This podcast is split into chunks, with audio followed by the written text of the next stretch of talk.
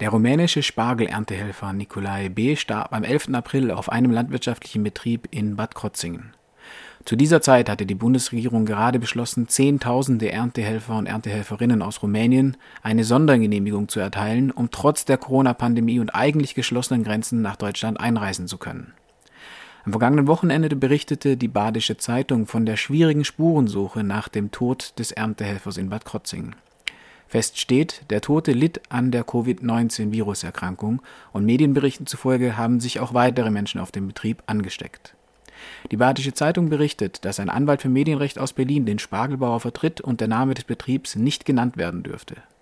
Rumänische Medien berichten, dass der Tote für den Spargelbetrieb von Fritz Wassmer gearbeitet hat. Wir haben eine Freundin gebeten, uns die Medienberichte zusammenzufassen. Ähm, ja, sie behaupten weiterhin, dass, dass die ähm, Maßnahmen nicht angehalten wurden, also nicht diese 14 Tage, äh, in denen die neuen Mitarbeiter entfernt von den alten Mitarbeitern hätten arbeiten sollen. Der Mindestabstand von 1,5 Meter wurde nicht eingehalten. Äh, die hatten wohl eine Norm und die haben, mussten um 6 Uhr morgens anfangen zu arbeiten und haben wohl abends um 7 oder 8 aufgehört mit der Arbeit. Es hängt voll damit ab, ähm, wie schnell sie so sowas wie eine Norm oder so erfüllt haben. Ähm, und sie sagen, ist ja logisch, dass die ähm, an der Mindestabstand nicht eingehalten wurden, wenn alle in, mit einem Bus transportiert wurden. Äh, 30 Personen in einem Bus. Also sie hatten wohl keine Handschuhe und kein Desinfektionszeug, aber eine dünne Maske.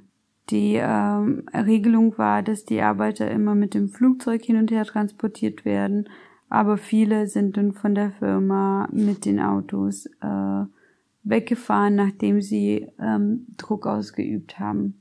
Ähm, hier steht, dass für jede gearbeitete Stunde eine, eine Person sieben Euro brutto bekommt, also nach Abzügen. Und im Monat verdienen sie zwischen 700 und 1000 Euro. Das ist wohl fast dreimal so viel wie der Mindestlohn in Rumänien.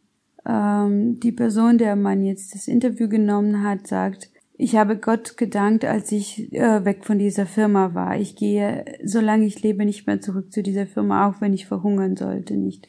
Ja, das ist jetzt mal ein Zitat von jemand, der wohl sagt, äh, dass der Verstorbene extrem laut geschrien haben soll, aber dass die ähm, Chefs sich verweigert haben, ihn ins Krankenhaus zu schicken und ihn nur isoliert haben und dort quasi sterben gelassen haben.